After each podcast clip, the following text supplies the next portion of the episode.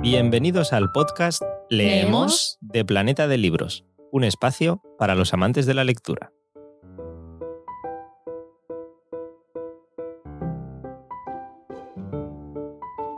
Y en el podcast Leemos de Planeta de Libros ya sabéis que os estamos ofreciendo una serie de episodios especiales que eh, os traen esas entrevistas que celebramos durante el pasado San Jordi y el Día del Libro, dado que no se pudieron celebrar estas citas literarias tan importantes debido al confinamiento por el coronavirus. Y en esta ocasión nos traemos la charla que mantuvieron Susana Santaolalla junto con la escritora Marian Rojas sobre ese libro que ha sido un auténtico éxito como es Cómo hacer que te pasen cosas buenas, en el que la autora, uniendo el punto de vista científico, psicológico y humano, nos ofrece una reflexión profunda con, consejos útiles y, también una vocación eminentemente didáctica sobre la aplicación de nuestras propias capacidades para procurarnos una, una existencia plena y en definitiva ser feliz. Así que no os la perdáis en este episodio especial la entrevista de Susana Santaolalla a Marian Rojas sobre cómo hacer que te pasen cosas buenas, publicado por la editorial Espasa.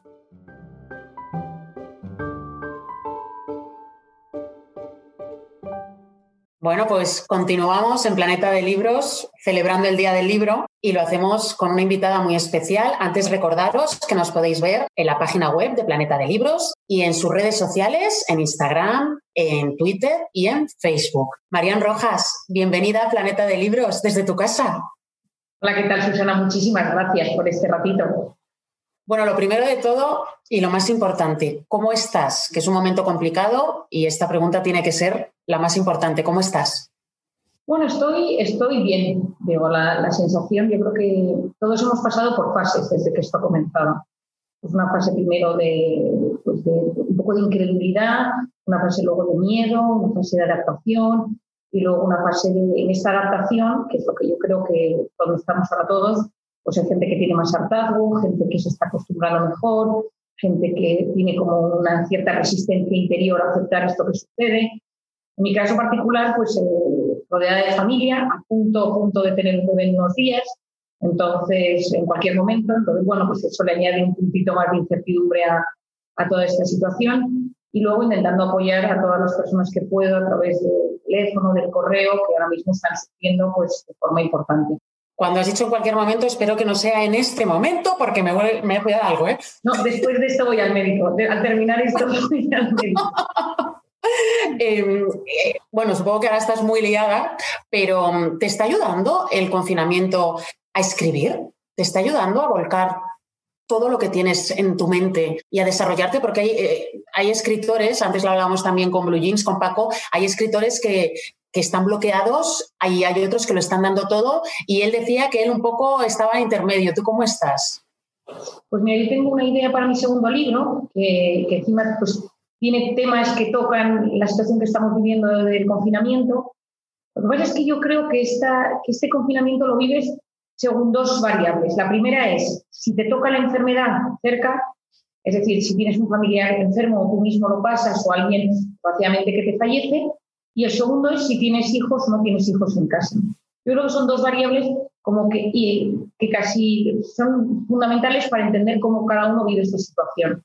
En mi caso, eh, pues entre que hay niños en casa y que eh, pues algunos hemos pasado el virus, lo hemos tenido, tengo muchísimas ideas, pero no tengo ese tiempo, esa paz que me encantaría para plasmarlas. Pero los primeros días, eh, todo el mundo empezó como un hiperactivismo mm. de hacer cosas te, ibas a visitar los museos online, ibas a ver todas las óperas, los musicales, te ibas a leer todas las novelas de tu biblioteca y luego te, das cuenta que tu cerebro de repente no puede. Y esto tiene una explicación psicológica, o sea, esto tiene una explicación científica, porque el cerebro, ante el miedo y ante la incertidumbre, la corteza prefrontal, que es la que está aquí delante, funciona peor. Es decir, nosotros razonamos peor cuando estamos ante el miedo o la incertidumbre, cuando estamos ante una situación de resistencia. Cuando nos rebelamos ante las cosas, cuando no aceptamos las realidades, nuestro cerebro es incapaz de, sacar lo mejor que lleva dentro. La creatividad y el asombro se frenan. Y por eso muchas personas ahora mismo que lo están intentando dicen es que no me sale. ¿Y tú crees, tú crees que, que este confinamiento nos va a enseñar algo? ¿Tú crees que vamos a ser mejores personas, vamos a saber valorar un poco más la vida, saborearla, a cuidar más de nuestros mayores, valorar más una simple rosa que hay en el jardín o al final vamos a el ser humano es lo que tiene que se olvida muy pronto de lo que de lo que vive. Bueno, yo creo que es que vamos a cambiar, es, es inevitable en todos los aspectos. Lo primero de todo es porque nos creíamos casi inmortales.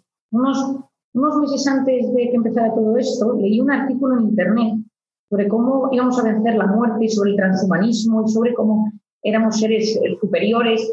Y de repente un virus ha puesto nuestra vida en jaque. Es decir, toda nuestra vida ahora mismo es que no podemos hacer nada de lo que hacíamos, casi nada de lo que hacíamos.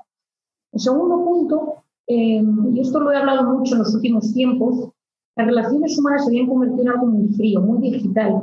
Nos costaba muchísimo, eh, conectábamos, una frase que decía mucho, conectábamos mejor con una pantalla que con un ser humano.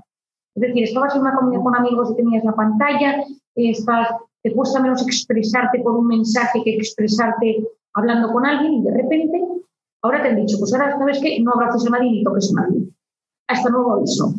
Entonces, es decir, de algo que veníamos haciendo y que a mí me preocupaba, porque el tacto, el abrazo y el tú a tú en la vida real es básico para el buen desarrollo emocional y humano, a día de hoy ya no he llegado a hacerlo y entonces de repente nos damos cuenta que lo queremos, que necesitamos abrazarnos, que queremos vernos.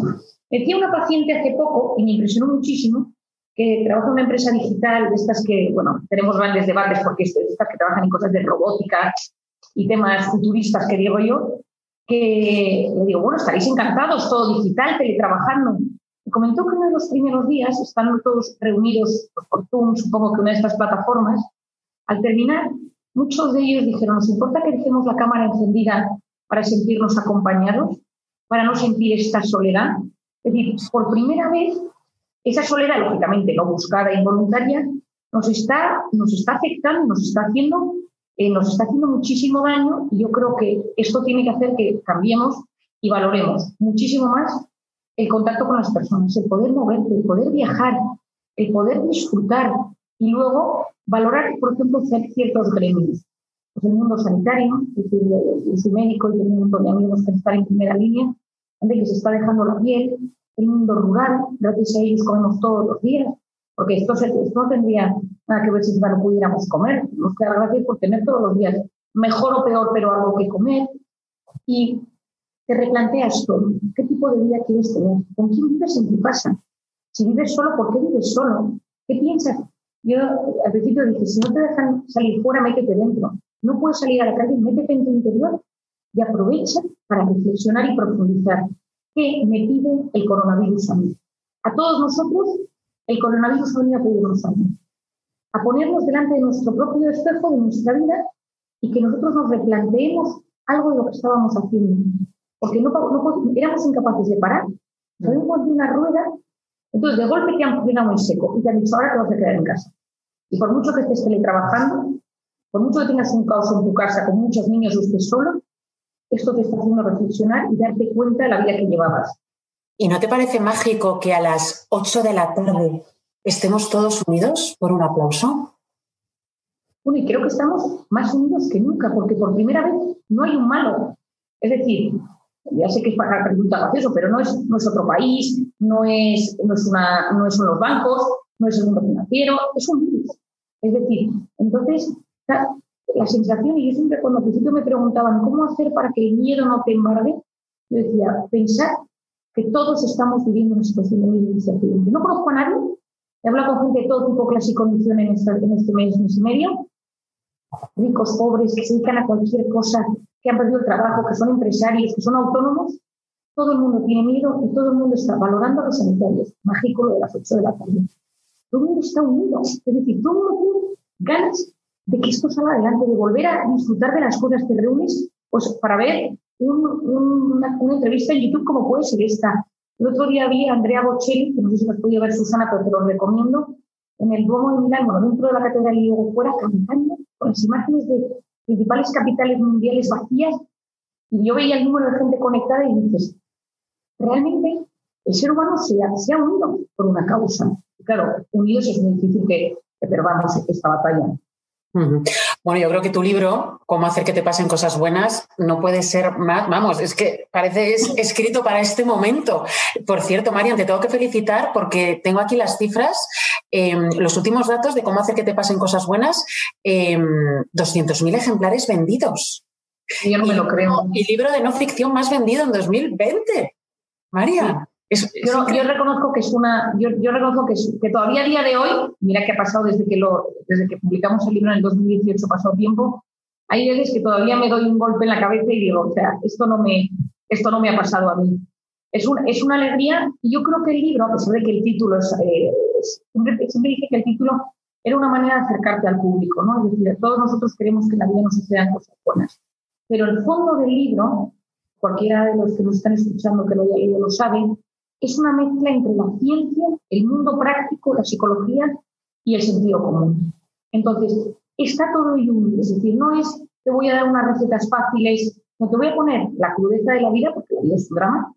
Es decir, yo eh, soy de la teoría que cuanto antes aceptemos que la vida es sufrimiento, mejor nos va, pero ya sabiendo esa premisa, dentro de este mundo tan duro en el que vivimos, donde existe, te enfrentas a la muerte, al dolor, a la enfermedad, al desamor, a, las cosas terribles, a una pandemia, cómo hacer que en ese mundo seamos capaces de conectar mejor con lo bueno que con lo malo, porque también existe muchísimo bueno. Y lo importante es enseñarle a nuestro cerebro a percibir lo bueno, a disfrutar de lo bueno y que cuando llegue lo malo, lo malo no nos embargue, no nos destruya y seamos capaces de gestionarlo. Claro, Marian, pero mucha gente seguro que ahora que nos está viendo se estará preguntando, pero realmente se pueden hacer cosas buenas desde casa, metidos en casa en este confinamiento, con ese peso que tenemos cada uno de nosotros a nuestras espaldas. Bueno, yo creo que la, situación es complicada, pero mira, esto muchísima gente me ha escrito comparando esta situación al, libro que recomiendo, y más hoy en el día el libro, parece que es un más en cualquier, en cualquier biblioteca de, de, cualquier persona, que es El hombre en busca de sentido de Víctor Frank. Pues como él descubre en un campo de concentración lo que es la felicidad, lo que es el dolor, lo que es el sufrimiento, y él descubre, bueno, ya lo, ya, ya lo llevaba pensado, la logoterapia, que es la terapia del sentido. Cuando tu vida tiene un sentido, te empiezan a pasar cosas buenas, porque la felicidad depende del sentido que cada uno de nosotros le damos a nuestra vida. Los japoneses lo llaman ikigai, hoy en día está muy de moda. Ese sentido, ese propósito de vida es lo que te guía en los momentos de caos y de incertidumbre. Cuando ese sentido de vida lo encuentras, lo puedes encontrar en la cárcel. Hay libros de gente encarcelada, que es donde Tomás Moro, como Tomás Moro en la cárcel escribe unos libros espectaculares y cómo él, porque su vida tiene un sentido en ese momento. Por otro lado, el sentido de tu vida puede ser aprender a cuidar a los que tienes en casa. Muchísima gente con hijos me ha dicho, he visto a mis hijos crecer y nunca había pasado tanto tiempo con ellos. Es verdad, ¿eh? Es que es cierto. Cuando estás solo, te replanteas muchísimas cosas. Cuando estás solo, buscas ese sentido de vida, vuelves a plantearte otros temas. Es decir, ese sentido de la vida lo podemos encontrar casi en cualquier circunstancia y en cualquier momento de nuestra vida. Pero ahora hay que encontrarlo. ¿Qué pasa? Que vuelvo al principio. No tiene nada que ver si te has topado la enfermedad o la muerte, en estos momentos no te la has topado. Porque la muerte hay una frase que dice mucho mi padre que a mí me encanta, que dice, la filosofía nace a orillas de la muerte. Es decir, cuando la muerte aparece en la vida, la enfermedad aparece en la vida, empiezas a pensar, te replanteas todo, te replanteas lo bueno y lo malo, empiezas a pensar en qué, estás haciendo con, los tuyos, con tu, con tu relación de pareja, con tus hijos, con tus padres. ¿Cuánta gente me ha hablado de la relación que tiene con sus padres debido a que son los más vulnerables a los que están en residencias de ancianos, de repente es cómo quieres a los mayores, cómo los cuidas, cómo tu cerebro se plantea a la gente que ya está enferma. Y yo creo que es un enorme momento para que nos pasen cosas buenas. Lo primero de todo es aceptar que todos estamos en esto. Lo segundo es cómo puedo crecer en esta circunstancia. ¿Qué estoy aprendiendo de mí? Todos estamos aprendiendo algo este momento. Tanto a nivel mundial, lo que yo llamo el macro y el micro. El macro es lo que cada día nos levantamos y tenemos las noticias, pues que es Italia, que es China, que es Estados Unidos, que es Trump, cualquier noticia. Y luego está el micro que es mi microhistoria. Cómo yo cada día gestiono mi microhistoria. Y todos nosotros podemos aprender cada día muchísimas cosas. Y yo he recomendado a muchos de mis pacientes o de la gente con la que hablo que cada 10, 15 días digan, ¿qué he descubierto de mí estos días? ¿Qué he descubierto de estas personas que me rodean? ¿Qué he descubierto de mis preocupaciones, de lo que me gusta, de lo que me quita el sueño? ¿Con qué sueño? Ha habido muchísimo un tema con los sueños. Muchísima gente me consulta por sueños raros. Normal, porque... Ahora, en el confinamiento. No, que depende, pues, tu, tu cerebro lo has frenado de golpe y entonces el cerebro que estaba acostumbrado a un ritmo de vida, de golpe empiezas a tener unos sueños que no entiendes, tienes con personas eh, que hace mucho que no ves, eh, o sueñas con cosas completamente ajenas, es muy normal. Pero cuando de golpe frenas, eh, nos cuesta mucho, hay enorme resistencia al ser humano a frenar cuando estás en esta dinámica. Y yo creo que una de las mejores cosas buenas de este confinamiento es poder parar y reflexionar y darme cuenta en qué crezco, en qué me conozco mejor y en qué soy capaz de superarme. Claro, yo, una de las cosas que, yo estoy viendo en este libro y que, me está, y que me está encantando es que dices que debemos enfocar la atención y de esa manera descubrimos pautas para combatir em, los miedos, para combatir las angustias y, y, lo más importante es que aprendemos a canalizar las emociones negativas. O sea, y yo creo que ahora es muy importante saber canalizar esas emociones negativas porque es que llega un momento que te pueden llegar, dices, a bloquear física y mentalmente. Entonces, tenemos que saber manejarlo, ¿no? Sobre todo en estos momentos, ¿no, Marian? Bueno, todos nosotros tenemos una voz interior, que es una voz que, si uno lee libros de los antiguos, sobre todo es un tema que se ha trabajado en los grandes libros de, de meditación, de religión, de filosofía, de pensamiento, de psicología, que es la voz interior que va comentando la jugada. Es una voz interior en la que te va diciendo cómo estás, cómo te encuentras, qué te pasa, pero esa voz, si no la tienes bien dominada, tiende a irse a lo negativo. Es decir, yo si dejo mi voz en neutro, mi voz no es una voz interior que me diga, la verdad es que eres estupenda, que bien te va todo, no, es una voz que por, por definición, por esencia, detecta con más facilidad lo negativo que lo positivo. Por eso tenemos ese pensamiento tan crítico con muchas cosas. Tú llegas a un sitio, a menos de que tú te eduques muy bien y que tengas esa actitud y esa voz interior muy bien gestionada, tú muchas veces tiendes a irte a lo negativo. ¿Y por qué es esto tan importante?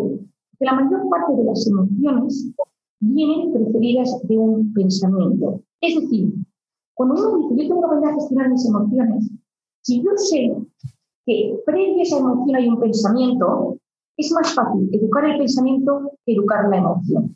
Imagínate, voy a dar un ejemplo.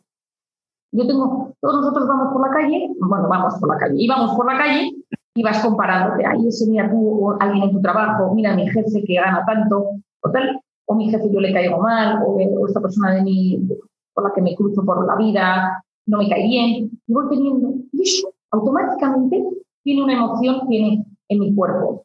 Lo noto, me pongo rabioso, tengo frustración, siento tristeza, no me siento bien. Es decir, cuando yo pienso algo, eso tiene un reflejo en mi cuerpo, eso es la emoción. Y el sentimiento es cuando yo a eso le pongo un nombre. Entonces, ¿Qué pasa? ¿Qué es lo importante? Saber esa emoción yo la puedo educar desde el pensamiento. Eso es lo que llamamos la actitud. Actitud es esa voz interior que yo lo que tengo que conseguir es hacer un golpe de esto y decir, esta voz la domino yo. Porque sabemos hoy en día que quien tiene dominada la voz interior mejora su sistema inmunológico, clave en el coronavirus y en la vida en general.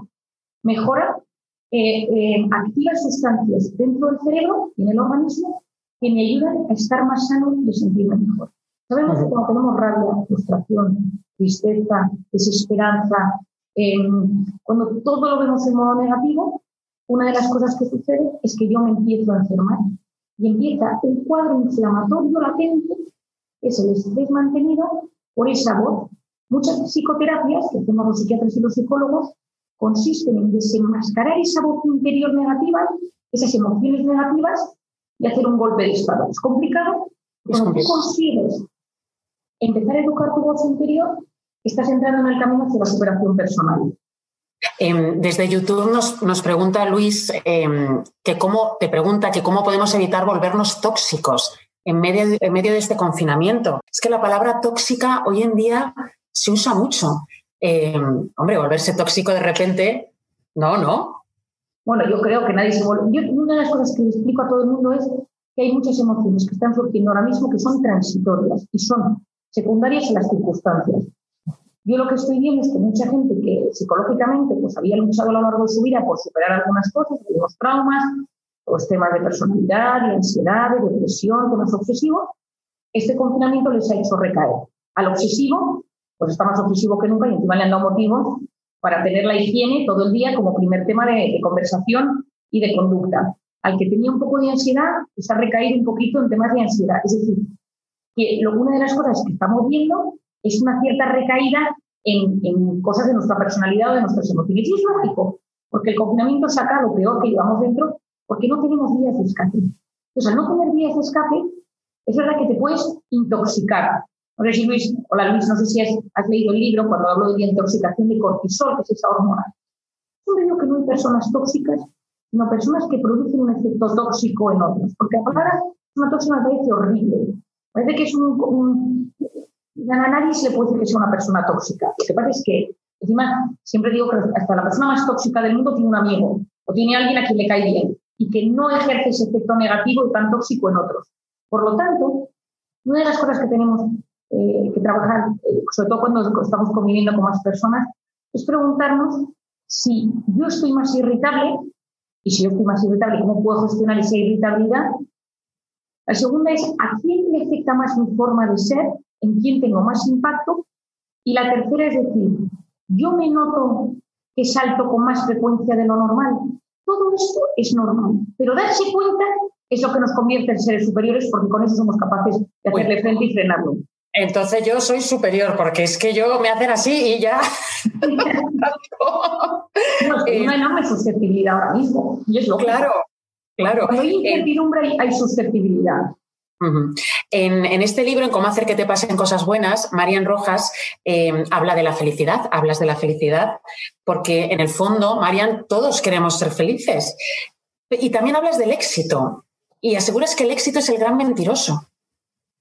Bueno, porque una de las cosas que uno ve cuando trabaja en consulta con pacientes, que la gente que ha sufrido enormes derrotas o grandes derrotas en su vida, es gente que luego, es cuando la supera de forma sana o de la forma más sana posible, se convierte en gente con unas eh, cualidades humanas brutales. Yo admiro muchísimo a esas personas que de repente cuentan un drama, de repente te cuentan cómo han sabido eh, hacer frente a ese drama y se han superado. Y por otro lado, gente que todo siempre le ha ido bien y que nunca ha bajado de ese pedestal en, que tiene en su mente, ¿no? O en su, o en su vida personal o social o laboral. Entonces, cuando una persona todo le va bien, empatizas menos. Cuando sufres, aprendes a empatizar, aprendes a ponerte en el lugar del otro. Conozco mucha gente que ha sufrido que me ha dicho, cuando ha pasado el tiempo, lo has digerido, lo has trabajado, gracias a ese momento tan malo, me di cuenta que por ese camino no podía seguir. Me di cuenta que tenía que cambiar ciertas cosas de mi forma de ser. Me di cuenta que tenía que no sabía cuidar a las personas de mi entorno y me estaba convirtiendo en un déspota. Por lo tanto, muchas veces, y el sufrimiento forma parte de la vida, es uno de los ingredientes de la vida, cuando uno es capaz de gestionarlo y de entender que esto pasa, te acercas mucho más a las personas. Y es que la empatía y la compasión nos hacen pues, pues seres más, mucho más superiores, porque la diferencia entre la empatía y la compasión, la empatía es que yo me pongo en tu lugar, la compasión es que me pongo en tu lugar y hago todo lo posible por ayudarte. Y sabemos que la compasión es uno de los mecanismos más sanos que existen para mejorar, por ejemplo, la, inflamación en el organismo. Hay incluso una meditación, una meditación que proviene del mundo oriental, pero que también tiene mucha relación con el cristianismo, la cual tú piensas en personas, eh, en el mundo del cristianismo es pedir por ellas, en la meditación compasiva es tener pensamientos positivos hacia esas personas y se ha visto que tiene efectos saludables en el, en el cuerpo y que uno es capaz de mejorar. Hay un estudio impresionante eh, realizado en Londres, en el King's College, sobre todo este asunto. Por eso, tenemos que trabajar mucho el ser capaces de volver a conectar con las personas de tu Me preguntabas antes al principio, ¿en qué nos va a cambiar? Espero que volvamos a valorar como hace años el estar en un bar, en un restaurante, en un parque con amigos, reírnos y que no haya, no haya un dispositivo digital interrumpiendo ese momento de conexión tan importante.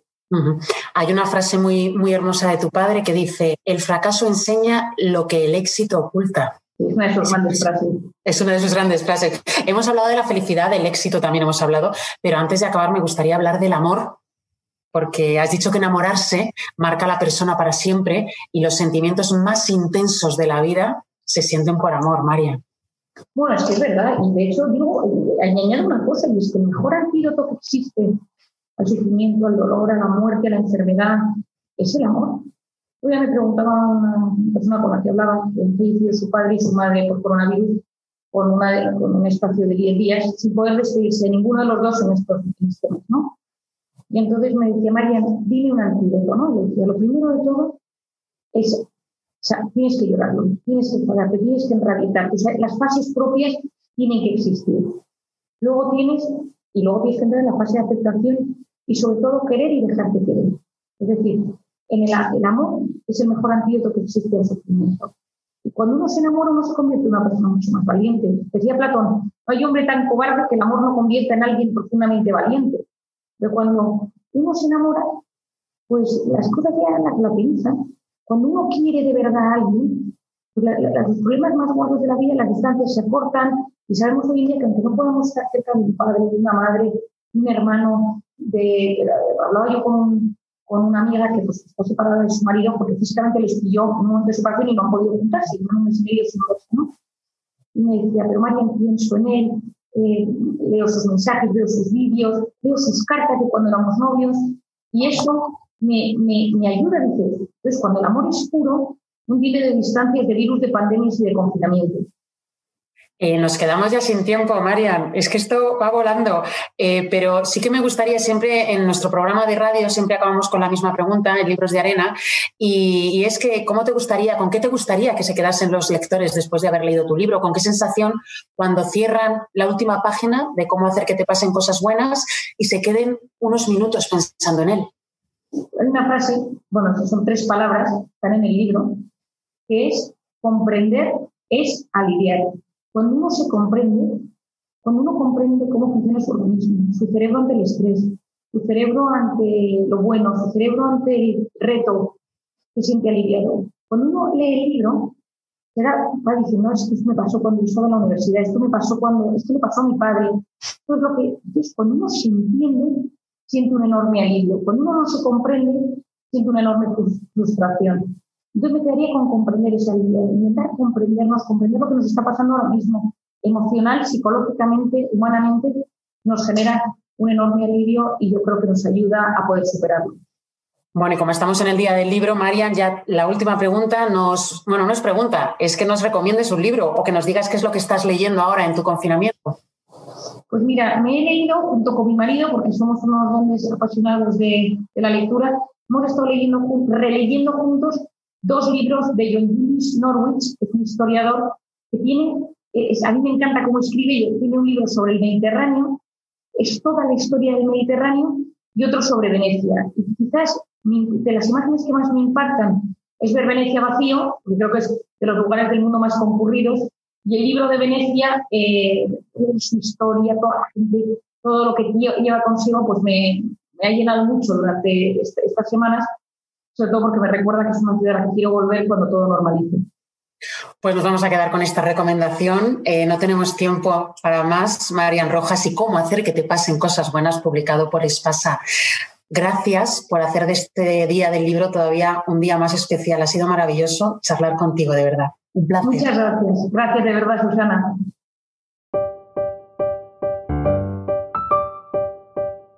Ya sabes que si te ha gustado, recuerda suscribirte al podcast en tu plataforma preferida y también puedes compartir el capítulo con amigos, familiares y cualquiera que creas que puede estar interesado. Por supuesto, ayudarnos a expandir la pasión por la lectura a todos los rincones. Puedes seguirnos y charlar con nosotros en las redes sociales de Planeta de Libros y además no dudes en dejarnos tus sugerencias y recomendaciones para que nosotros podamos mejorar también en los próximos episodios. Así que sin más, gracias por escucharnos y hasta la próxima.